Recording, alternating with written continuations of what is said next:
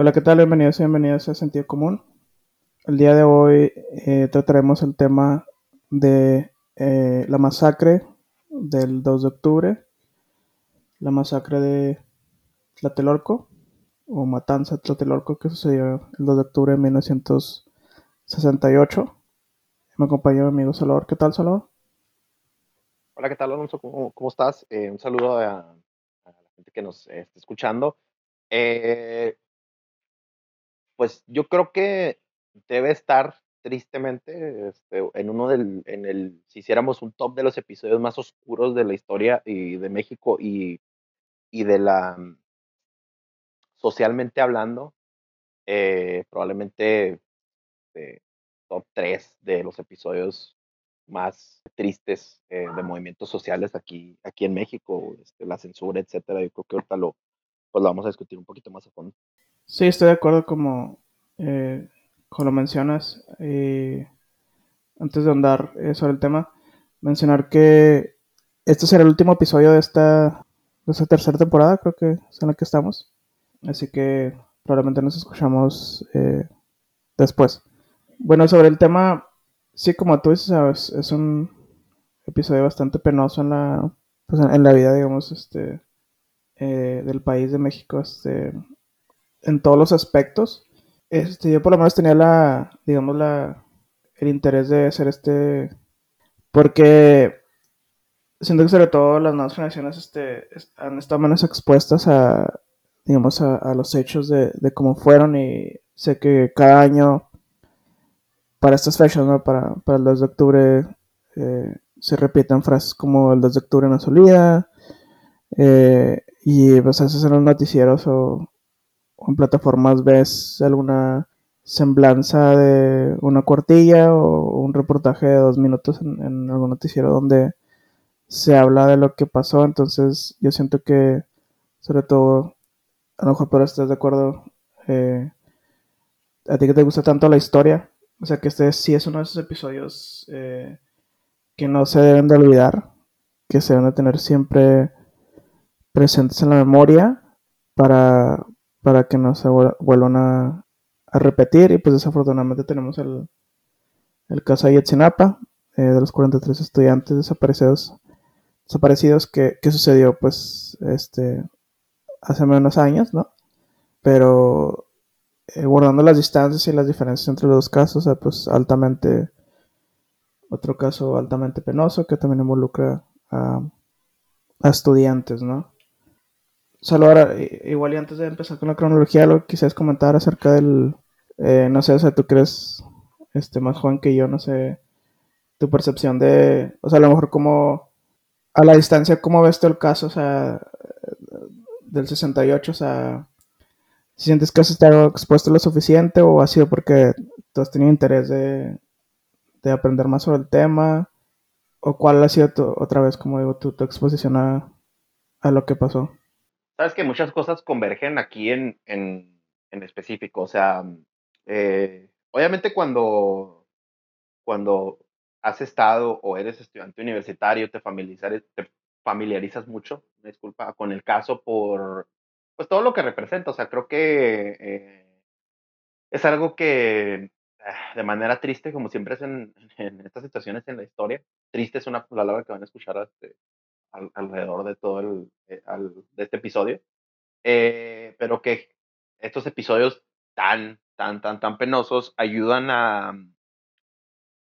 que la comunidad universitaria se, se, se pues converge en este espíritu de cierta manera rebelde y cierta manera de decir, eh, pues nosotros somos quienes estamos buscando un mejor futuro para este país y pues la respuesta del gobierno siempre es esta, siempre se les ve como, como revoltosos, como, como eh, no, no pro sociedad, este, a quienes se quejan de las cosas que están sucediendo y que, que pues no, no, no nos parecen correctas, las cuotas altas en algunas universidades, en la mayoría, eh, alrededor de todo el país, el poco acceso, eh, ya hemos platicado con anterioridad, yo creo que aquí en, el, episodios, si, si, les interesa por ahí, deben de estar en el feed.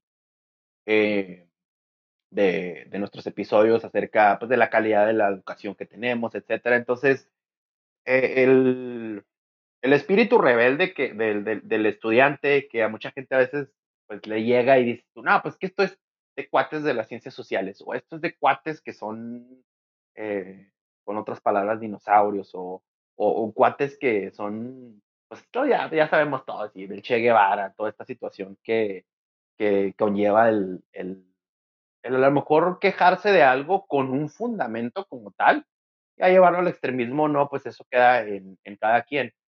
Pero sí, tristemente creo que se, poco a poco se va olvidando esta, esta situación por la evolución social que tenemos y cada vez más, y esto va a sonar también hablando de como, de, de como, como este, queja y como cheguevarismo, si quiere uno, hasta comunismo, ¿verdad? Pero socialmente hablando, la, la situación económica cada vez le gana más a esto, entonces cada vez las universidades quieren producir más profesionistas, entrecomillados, lo pongo, para supuestamente cumplir la demanda eh, de especialistas en, la economía, cuando la verdad es que no hay trabajos, cuando a veces estos supuestos profesionistas, en entre yo me incluyo, eh, pues realmente no tenemos, no, no, no tenemos las herramientas necesarias para cumplir un trabajo profesional y que a veces hay que buscar por fuera. Entonces, concursos, con etcétera. Digo, e, e, esto es, es, es este punto. Es, eh, para mí, este episodio nos hace recordar que hay que quejarse, que hay que buscar, eh, que obviamente puede tener unas consecuencias pues, bastante nefastas. ¿verdad? Ya son dos episodios que han pasado, pero de buscar una, una, una educación de calidad, una educación accesible y, y, la libertad de expresión como tal. Esos eran los, los cosas que estos estudiantes solicitaban en su momento, también eran parte del espíritu estudiantil. Entonces, es una combinación de muchas cosas. Digo, creo que para mí en especial siempre eh, la situación alrededor de este caso, pues, lo que me genera es una profunda tristeza y, y para muchos, pues obviamente, pues es, es otro de esos episodios de que no vaya a saber a veces a quien tristemente echarle la culpa, todavía se discute eso de quién fue la culpa en este momento, Alonso. Sí, no, creo que comentas varias, este, varias situaciones y varias, este, digamos, aspectos de la coyuntura de, de aquel tiempo en cuanto a la vida estudiantil, en cuanto a la vida social en México en general, que desafortunadamente pues eran como muy, este, actuales, ¿no? O sea, no creo que sean muy diferentes a, las de eh, del, del, año 2020 al, al, 2022, los 2020 en general. Eh, sí, quisiera mencionar o sea, o sea, las diferencias que, que, pudieron existir. Pero en general, o sea, lo que comentas, este, falta, falta de, equidad, falta de acceso a, a servicios educativos, eh, dificultades con la, eh, con la economía, gobiernos, este, eh, digamos, administraciones universitarias este, que hacen oídos sordos a las peticiones de, de sus alumnos, eso sigue ocurriendo, eh, gobiernos que han desatendido a, al pueblo, whatever that means, este, en, distintas eh, formas. Y como tú lo mencionas a la el este derecho humano, o sea, este derecho primordial que es de eh, de manifestarse y de y de pedir mejores condiciones y de cierta manera hasta de rele relevar, revelarse ante el sistema, etcétera, ¿no? Entonces, haciendo un poquito de cronología sobre el, el, la matanza de, Tlatelolco en 1968, el 2 de octubre. Sin demeritar así como que cómo hicieron las cosas, pero las, digamos, las peticiones que, que tenían este, esos grupos de estudiantes realmente eran, no eran este, exorbitantes ni, ni este, ni cosas este, realmente muy llamativas o este que realmente presionaban tanto a las autoridades. Pero los eventos se fueron escalando poco a poco y uno de los, este, se puede decir que, digamos, la serie de eventos duró un poco más de un mes, donde fueron escalando, ¿no? O sea, lo, eh, lo primero que sucedió fue en los últimos de, del mes de agosto de, ese eh, 1968, eh, por el 26, 27, por allá de, de agosto, eh, hubo una, se supone que hubo un, había como un partido de lo que le llaman allá por el sur de Tochito, ¿no? De como de fútbol americano, este, digamos que dijeron en, en el Zócalo, y que eventualmente eso terminó, este, en, pues hay varias, y ese es uno de los grandes problemas de, para saber la verdad sobre este caso y, otros, ¿no? Es que hay varias versiones, ¿no? O sea, una versión es que los estudiantes nada más están jugando, ahí el fútbol americano ahí, y llegó el ejército a reventar esa, este, que no era manifestación, o sea, esa actividad, digámoslo, y golpeó a estudiantes y, o sea, fue una, un evento bastante penoso. Y la otra es que el ejército llegó a reventar, digamos, a detener, a contener un, una riña, pero que a lo mejor, o sea, pues no pasaba de ser otra cosa que una riña campal, o sea, tampoco nada grave ni del otro mundo, ¿no? Como haya sido, eh, o sea, eso terminó en un acto de represión por parte del ejército y eso fue, digamos, lo que motivó un poco más a los estudiantes a eh, que se pusieran más este, eh, firmes, digamos, ante las, los reclamos que le, que le empezaron a hacer a, a las autoridades, este, y pues empezó a formar ma un mayor activismo, ¿no? O sea, este, se empezaron a, a, a, juntar más, digamos que de una manera más este, cohesiva, y ya eso fue lo que, digamos, este, eh, al final derivó en, en el meeting, en esta junta que hacen eh, el 2 de octubre, la tarde del 2 de octubre del eh, 68, en la plaza de las tres culturas. Y ahorita platicaremos un poquito más sobre lo que pasó ahí. Eh, no sé si quisieras comentar algo, Salvador, o agregar algo.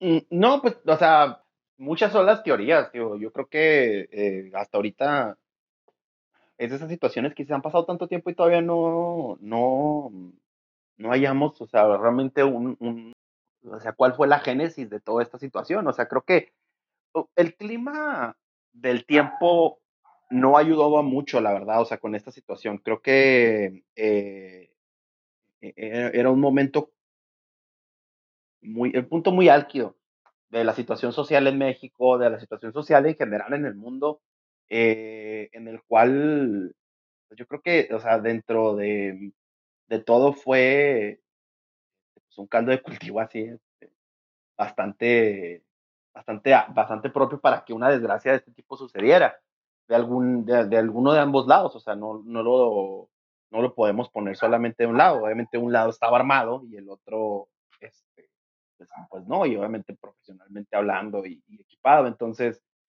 ese es el, yo creo que sería la primera palomita o sea, que poner para, para generar el, el, para seguir desarrollando el tema es, era un momento en el que vale la pena, o sea, que si la gente de, no, no conoce este, el tema y quiere empaparse un poco más, pues finales de los años, este, de, de, de aquellos años en específico, pues sí, era un tiempo muy, muy álgido, era una transición, creo yo, de, de una época más moderna socialmente hablando, este, hacia los, hacia los, hacia los 70.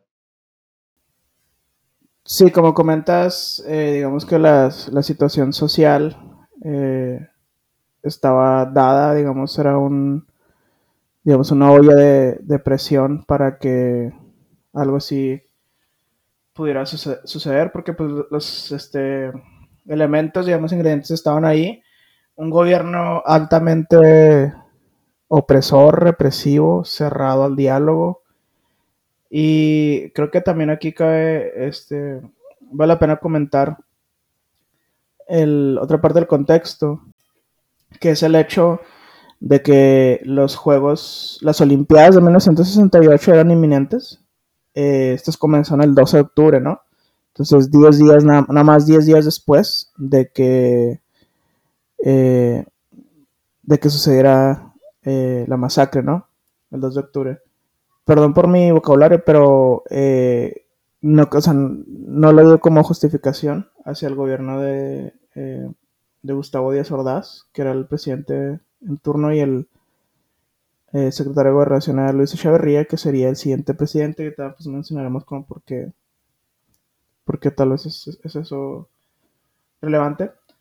Pero creo que Díaz Ordaz, el presidente en turno, estúpidamente, algunos de los motivos por los cuales este dio esas órdenes o estuvo de acuerdo con esas órdenes que puede haber dado alguien más, como Luis Echeverría, vuelve, a lo mismo, o sea, por, por esta, esta, digamos, política de mano dura del PRI de los 60, de los 70, de eh, aquí yo mando, aquí todo el mundo camina derechito y con los, siento que si ellos tenían esta idea de, se, sentían con, digamos, con la, vaya, con, con la mirada, con los ojos del mundo en México, sobre todo en la Ciudad de México, porque pues, como sabemos los, las Olimpiadas se, se hacen en una sede, en, en, en, una ciudad de, una, de un país, ¿no? De, de un estado, etcétera. Entonces siento que, siento que, o sea, que mejor bienvenida, o sea, cuando digo mejor, es sarcasmo, ¿no? O sea, que peor bienvenida para la prensa México, para la prensa extranjera que llegara, o sea, sobre todo porque pues ya había algo de prensa, ¿no? O sea, días antes que llegan, antes de que empiecen los eventos, con encontrarse con lo que sucedió 2 de octubre, ¿no? Entonces, qué peor imagen para México, o sea, hasta desde el punto de vista de relaciones públicas, o sea, eh, o sea, otra estupidez, ¿no? O sea, sin, sin ahondar en, las pérdidas humanas que hubo, etcétera. Entonces, pues creo que se fue un balazo en el pie, literal, para, este, para Díaz Ordaz el gobierno mexicano, el decir, aquí queremos mostrar un gobierno fuerte, etcétera, y, y, pues ya sabemos lo que pasó, ¿no? Entonces, este, creo que como por ahí, pues, o sea, de repente se dice todo mal, ¿no? O sea, todo mal en todos los sentidos, este, pero sí creo que, que el hecho de que las Olimpiadas estuvieran por, suceder, este, influyó, influyó, este, eh, en algo. ¿Salvador? Sí, yo creo que aquí de, dos cosas a rescatar, nada más así puntos rápidos, eh, de decir, este es probablemente el, ahí no sé si tú difieras conmigo, Alonso, o, o, aportas algo más. Creo que este es el momento más álgido del el PRI, o sea, en general en todo su, su tiempo que duró gobernando México, creo que este es el momento más álgido del PRI en todos los vicios que tenía el PRI en ese tiempo. Creo yo que, eh, ya lo comentabas tú, es el, PRI de mano dura, el PRI de, de lo que yo digo, de, de, ponemos a quien queramos nosotros poner, de algo que sigue pasando en la política mexicana, ¿verdad? algo ajeno al PRI nada más, pero en ese momento era, era, era el, el, el PRI en, su, en, la política mexicana en general, en sus máximos vicios completos. Eh, todos hemos escuchado historias así de, de, de, por citar algo así de la cultura pop, acerca de cómo se codeaban con superestrellas, Luis Miguel en su tiempo, y, eh, así, este, gente de, de, de, seguridad de la política. Entonces, era un caldo de, era una cultura hasta políticamente hablando rockstar. O si queremos decir, aquí hacemos nosotros lo que nosotros queramos y, y nosotros vamos a destruir a quien se ponga enfrente y nadie nos va a mover. Y número dos, creo yo que esta situación no es algo que sea ajeno a, a, a México, en Latinoamérica en general. Simplemente hay que, hay que checar lo que sucedió también con las, eh, las Olimpiadas en Brasil. También hubo una especie de purga, si se quiere ver así, en las favelas en Brasil previo a las Olimpiadas. E, e, e, es algo que genera mucha tensión y no quieren una mala imagen. Esto lo pongo entrecomillado porque obviamente los estudiantes no daban una mala imagen eh, al, país. Atención no necesaria para un evento que deja, seamos honestos, una derrama económica y, grande al país por, pues, por lo que puede generar las visitas, dar una buena imagen en general a, a, los países que sean sede de esto, Alonso. Sí, nada de acuerdo. O sea, yo creo que. Y esto es así como que lo que estoy pensando ahorita. O sea, no, no tengo ninguna. Ningún dato para. Este. Para anclarme en esto, pero. yo siento que, eh, o sea, los años del, de 1965 al 75, yo creo, o sea, como esa década fue la más, la cúspide del PRI, como tú dices, en, en cuanto a los peores vicios. Y dan asco, a mí me da asco, o sea, ese PRI, o sea, yo no sé, este, o sea, gente joven, gente más joven que, que no le tocó Obvio que a mí no me tocó ese PRI de los 70, ¿no? Pues no soy tan viejo, tan no nacía. Pero pues vi de, o sea, de más, de manera más cercana todavía el PRI de los 90, o sea, todavía este, vi que el, el asco de, de, de, partido y de partido de gobierno fueron. Y siento que mucha gente joven hoy en día no, o sea, ven el PRI como un pendejos ahí, al, al, alito y eso así que causan humor involuntario y todo eso, así como pues ya el PRI ya se volvió en esta cosa hasta, ¿cómo decirlo? O sea, pues sí, inútil, pero o sea, se ve como que algo que ni siquiera causa daño, ¿no? Así como que, este, siendo todo lo que fue hace años, entonces, este, bueno, lo mismo se siento que la, la gente más joven, por lo menos los, los de los de menos de 30 años, de menos de 25 años, este probablemente tienen otra imagen y, otra visión de lo que fueron esos, este, esos gobiernos, ¿no? volviendo un poco a la, cronología, este, el 2 de octubre fue, de 1968 fue un, eh, fue un miércoles, se hizo esta junta, este meeting en, en la Plaza de las, eh, de las Tres Culturas, y un lugar este, que hoy en día pues, es icónico y que digamos que tuvo mucho que ver, eh, fue parte, tomó parte activa de, de lo que sucedió ese día, es el edificio Chihuahua, que es este complejo de, eh, departamentos, este, digamos, eh, eh, colectivos allá este, en, en, Tlatelolco. Y el edificio Chihuahua se supone que fue utilizado tanto por, por gente del gobierno, más específicamente por gente del, del Batallón Olimpia, que tal vez mencionaremos, y por también estudiantes, eh, que les podemos poner como entre comillas, o sea, el gobierno decía que, que los estudiantes están conspirando o tratando de conspirar contra el gobierno, lo que sea. Y de ahí, o sea, cuando ya empiezan los balazos y todo, este, eh, no sé si has visto algunas de las fotografías que existen de, de, la época, la mayoría son en blanco y negro.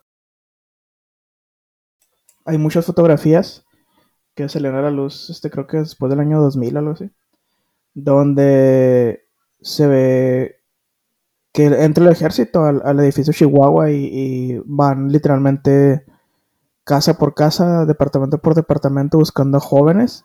No, también o en muchos casos también sacaban a personas mayores, pero incluían adolescentes y preadolescentes, o sea, alguien que se veía muy, o sea, joven de, no sé, de 10, 12 años para arriba, o sea, iba para afuera y este los pusieron contra la pared, los desnudaron, este, a muchos este, pues los, los golpearon, los torturaron, etcétera. Y básicamente, o sea, pues asumían que todos eran parte del movimiento, etcétera. Y, y así, y ya en la otra de las, digamos, de las diferentes versiones que se han dado es, es alguien empezó, alguien dio el primer disparo, ¿no? Entonces la versión del gobierno es que el, el ejército nada más reaccionó porque los estudiantes empezaron a, a disparar. Eh, lo que probablemente sucedió fue que, bueno, como comenté ya, eh, existía esto llamado el Batallón Olimpia, que era un grupo paramilitar creado por el gobierno de Díaz Ordaz. Se supone que fueron creados, eh, hagan de cuenta la Guardia Nacional de, no, de López Obrador. Esto es broma. Sí, sí, sí se crean, sí se crean. Entonces, el. No, pero ellos eran paramilitares y estos son militares.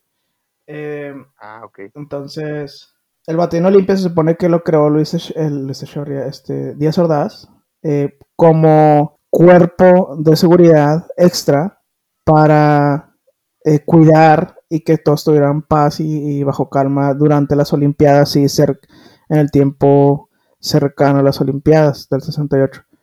Ahora, lo, la parte interesante de este grupo es que, como lo mencionó, eran paramilitares, lo que supone que la mayoría eran eh, o militares en activo, que los movieron este, temporalmente al batallón Olimpia, o militares este, ex militares retirados, jubilados, y la mayoría de ellos, de hecho, no eran tan jóvenes, o sea, era, eso era como que obvio.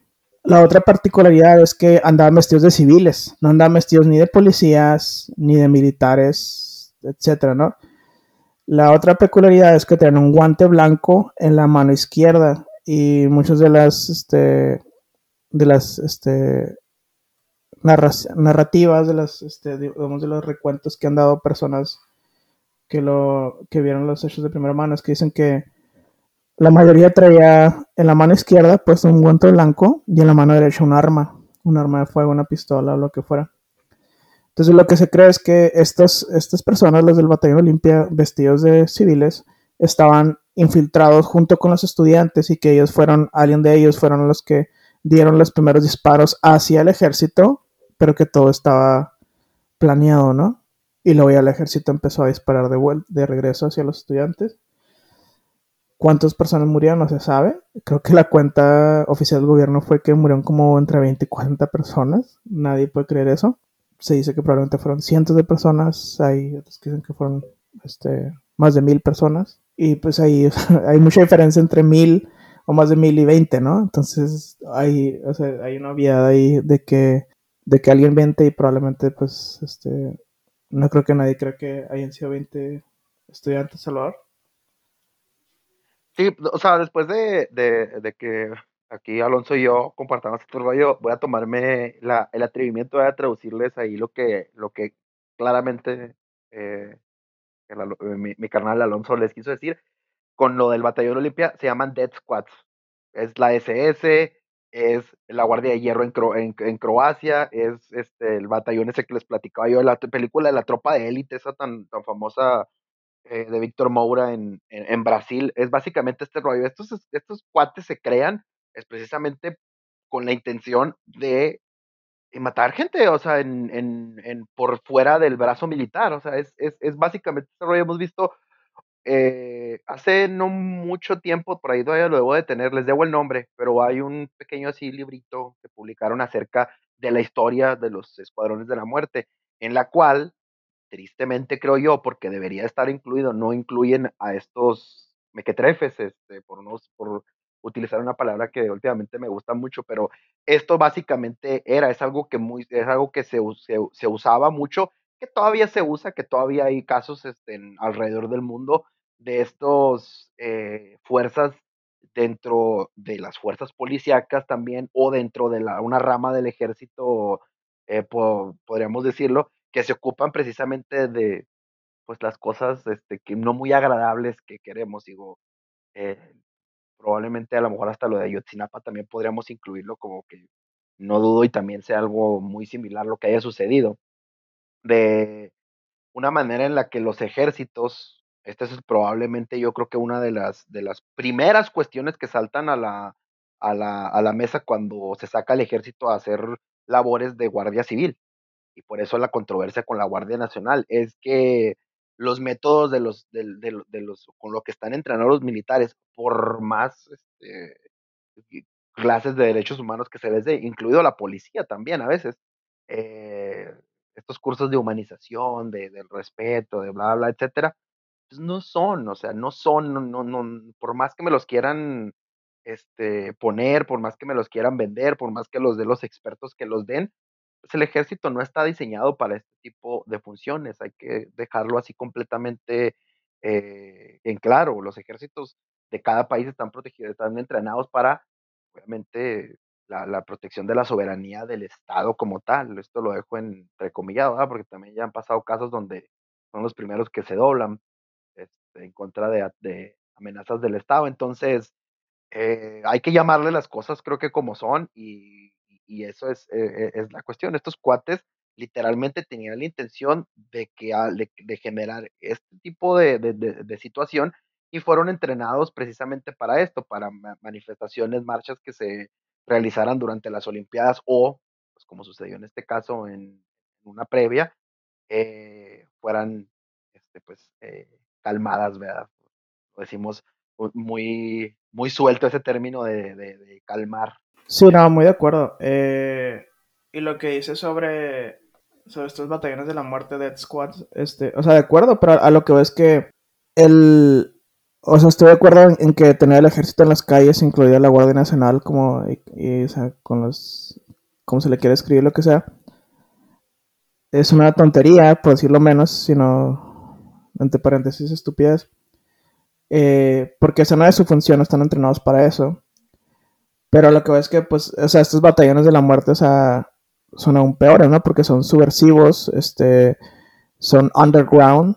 Entonces el hecho, este, pues tú dices, pues sí, un militar, este, tiene mucho poder y hace muchas tonterías, ¿no? Por el hecho de que, de que anden uniformados, el hecho de que, obvio que se hacen cosas de noche, ¿no? Pero que muy seguido lo hagan a la, a la luz del día, etcétera, ¿no? Este, los acota un poco, ¿no? Pero entonces tienes estos grupos que andan vestidos civiles que, que se niega su, el gobierno niega su existencia, ¿no? Porque, por ejemplo, el, el, el, Gustavo Díaz Ordaz, o sea, nunca reconoció su existencia, dijo, no, no, o sea, yo no sé quiénes son ellos, ¿no? O sea, no trabajan para nosotros.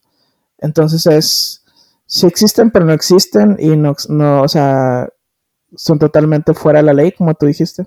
Una pregunta que tengo es, no sé qué crees tú, o sea, y si puedes responder sí o no. ¿Crees que la matanza de Tlatelolco fue un crimen de Estado? ¿Sí o no?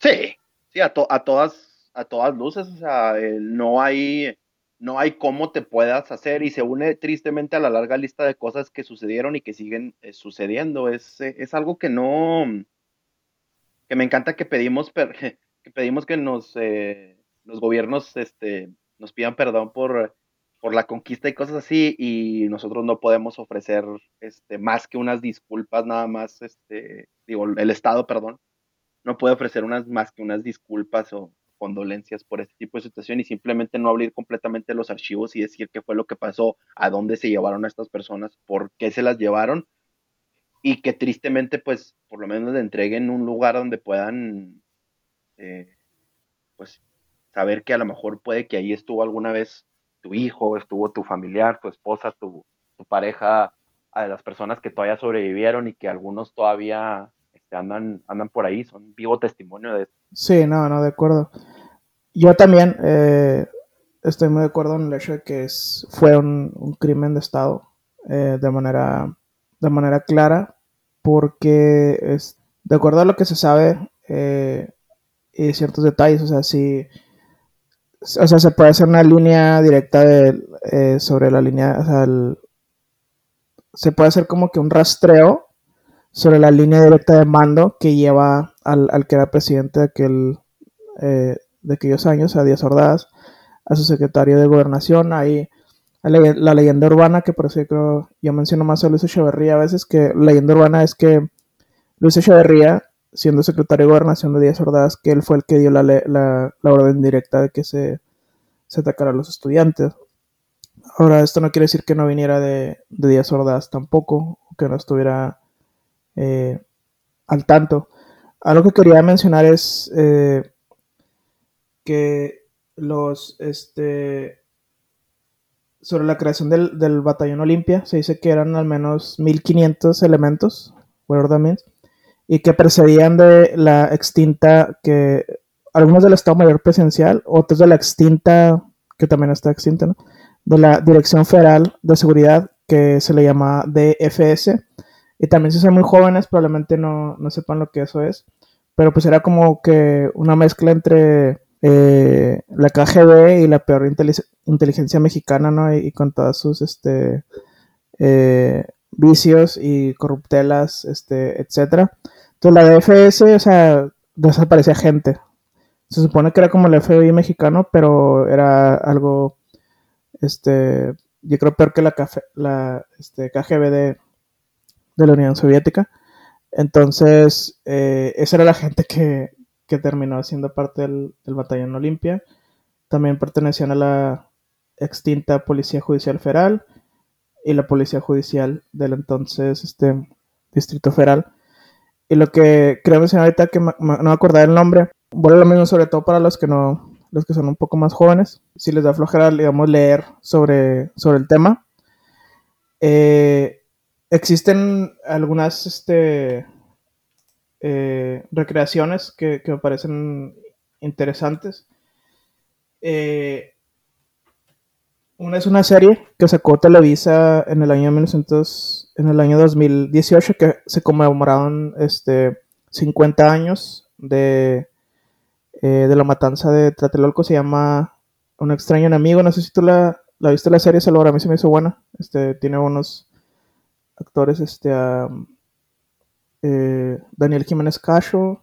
De hecho, Jiménez Cacho sale del, creo que es el la de Gutiérrez Barrios, que era como que el director de la DFS en aquel tiempo. Y lo creo que está disponible en Amazon, en Amazon Prime. No sé si todavía está, yo la vi cuando recién salió. La sacaron, la estrenaron el 2 de octubre de 1900, del 2018. Perdón. Y existe otra película, se me hace más buena la serie que la película, pero la película creo que también vale la pena. Bueno, lo mismo, o sea, mínimo sirve para empaparse un poco sobre lo que sucedía en esos tiempos. La película no recuerdo cómo se llama. Creo que se llama Verano del 68, algo así. La película salió un poquito antes, como en el 2016, creo.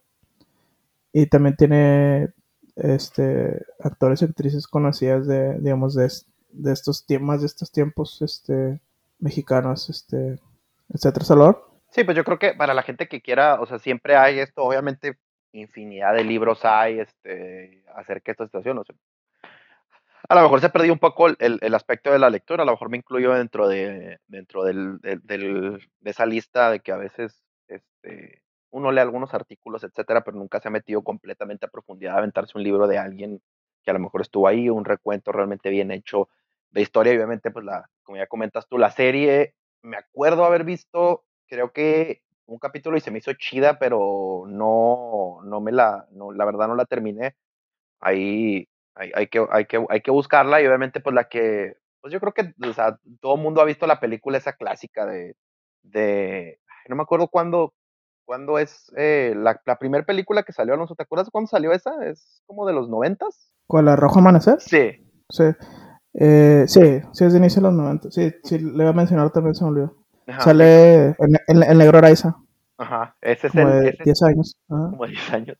Ese es el. Sí. Ese es, yo creo que yo me imagino que es la película que por lo menos todo el mundo ha escuchado o hablar o por lo menos ha visto. Este, de, de, de, de esa situación, la cual, pues yo creo que está, pues sí está bien hecha, o sea, creo yo para, para los estándares de ese tiempo, y que también detonó así ciertamente algo del, del cine de tocar temas así medio tabús, creo yo, todavía en ese tiempo, porque pues no era muy reciente, pero también eran cosas que, que no, no le gustaba mucho al, al gobierno que salieran a la, a la, luz y fue un parteaguas para, como tú comentas, pues películas más modernas y, y la serie. Sí, sí, no, este... Sí, de hecho creo que estuvo enlatada, le llamaban, o sea, era cuando el gobierno censuraba y luego hacían las películas y luego a veces hasta el siguiente gobierno, hasta el cambio de sexenio, los dejaban sacarlas años después. Eh, sin echarles a perder la, eh, o los detalles de la película, para los que no la han visto, todo sucede en un departamento, hablando ahí en el edificio Chihuahua. Entonces todo sucede dentro de un departamento con una familia. Entonces es, digamos, lo peculiar de, de, esa película. No se ve lo que sucede afuera, en la Plaza de las Tres Culturas, pero este sí está, como mencionas tú, si, si no la han visto. De hecho, creo que, yo me acuerdo una vez, la vi en YouTube, estaba gratuita, no sé, este, entonces la pueden encontrar probablemente en YouTube, entonces, este, si están interesados en verla, sí creo que es una, este, película que es necesaria ver, sobre todo si se quiere saber un poco más del tema. Y sobre libros, este, pues está el, clásico, ¿no? De Elena, Elena Poniatowska, el de La Noche de Tlatelolco, que es un recuento de, este, de los hechos y eh, recopila, digamos, hace varias, varias entrevistas con, con, con personas que, eh, con estudiantes, por ejemplo, con, con, activistas, este, con los líderes estudiantiles de, del momento y, y, pues varios, y lo que se tiene que mencionar, que hemos mencionado, es que pues, eh, o sea, varios de los sobrevivientes eh, fueron encarcelados por muchos años eh, en lo que se le llama la cárcel de Lecumberri, que también hablando de, pues, de lugares este, clandestinos y ahí era donde mandaban a presos políticos, este, disidentes, activistas, etcétera. Y no quisiera terminar el, episodio sin mencionar Luis González de Alba, que ya lo han mencionado en otro capítulo, en otro episodio. Este, yo lo leí mucho él, sobre todo tenía una columna en Milenio sobre diferentes temas. Luis González de Alba fue uno de los líderes estudiantiles. Y una cosa que él dice es que ya falleció, y te comento sobre la muerte. Él dice que Elena Poniatowska le robó, le plagió su libro. Entonces él dice que básicamente él escribió el libro de la noche de Tlatelolco y que Elena Poniatowska fue y lo entrevistó en la cárcel. Ella estando embarazada, muy embarazada, fue, fue a visitarlo a Lecumberri y luego él le platicó todo eh, lo, lo, que había vivido y él ya tenía un manuscrito, había empezado a escribir el libro. Dice, él dice que básicamente ya estaba prácticamente terminado, ¿no? Y que él, él creo que le prestó el, el libro, no sé si nomás para que lo leyera o el manuscrito o, o para que lo ayudara a encontrar un, una editorial y que ya fue y lo publicó como suyo y que la noche de Tlatelolco yo no sé si eso sea cierto, ¿no? Pero es, eso fue lo que él dijo por durante 40 años hasta que falleció. Y él odiaba profundamente a Poniatowska. Ahora, él fallece, él se suicidó el 2 de octubre del año 2016. Un 2 de octubre.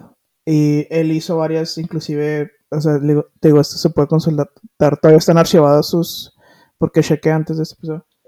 Eh, sus columnas en el Milenio y ahí hace varias, varias este, recuentos de diferente manera sobre lo que sucedió en el, en el 68 y creo que escribió un último libro sobre el 68 él antes de eh, eh, que salió póstumo lo este lo publicaron después de morir me imagino que lo, lo este, escribió algún año antes de fallecer de suicidarse y, pero obvio que su libro no, nunca, tuvo el, el, eco que tuvo y la fama que tuvo eh,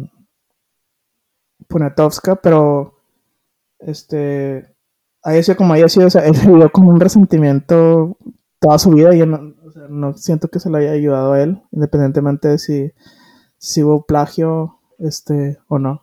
¿Solo?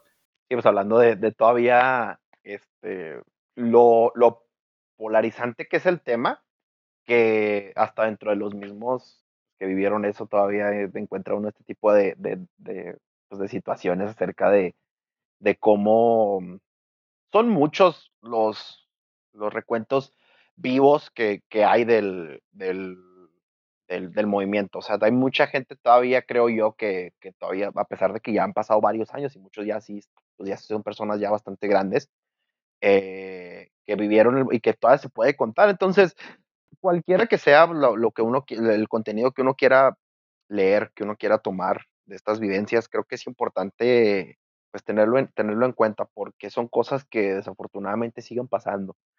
Parece que eh, estamos condenados a repetir la historia como la frase tan famosa esa de que no aprendemos de otras situaciones y son cosas que siguen, que siguen eh, pasando por simplemente el hecho de que cada vez desafortunadamente por, la, por cómo están las situaciones políticas, como son las situaciones económicas, lo, lo interligado a veces que puede llegar a estar el Estado con, con los grupos de poder, con el crimen organizado, tristemente, hacen más y más y más triste el hecho, digo, más, más y más difícil realmente llegar a puntos de acuerdo y tener realmente mesas de diálogo para buscar eh, entre los diversos grupos sociales, eh, de los movimientos sociales, estudiantiles y de otro tipo, porque hemos visto casos similares donde han sido reprimidos eh, otros líderes sociales aquí en México por diversas situaciones.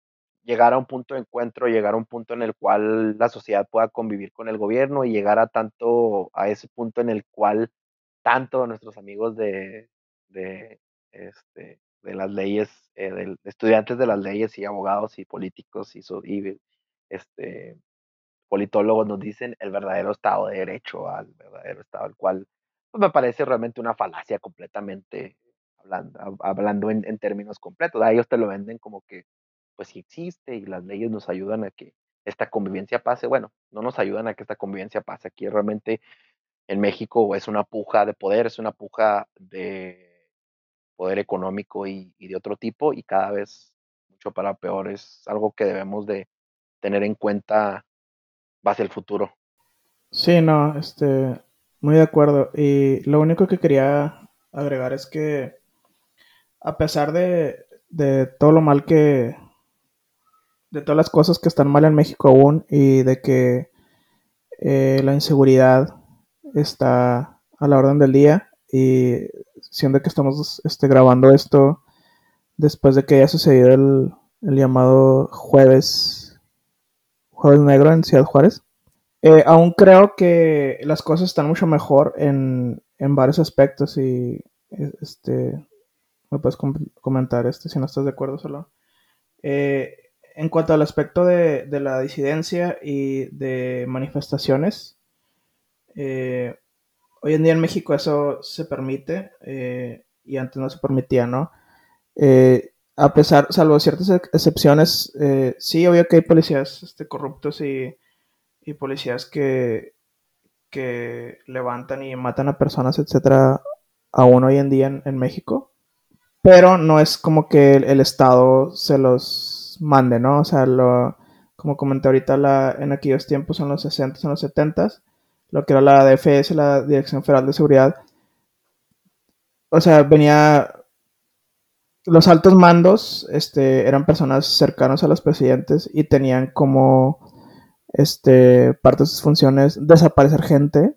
Y por lo mismo, o sea, esto, esto no era el crimen organizado, ¿no? Esto era directamente de órdenes de presidentes y de secretarios de gobernación y de jefes de policía, etcétera. Entonces, en ese sentido, y con esos gobiernos que hemos comentado ahorita, pristas, este, de antaño, súper represivos, sí creo que en ese aspecto, aún con la 4T, las cosas están mejor en ese sentido. Entonces, nada más quería comentar eso. Bueno, entonces, eh, si no tienes algo más que comentar solo, yo creo aquí podemos cerrar el episodio. ¿Tienes algo que más que comentar? No, yo creo que todo ya lo dejamos ahí en, en, en la mesa, pues nada más ahí este, agradecerle a los escuchas. Sí, así es, este, muchas gracias y hasta la próxima y cuídense mucho.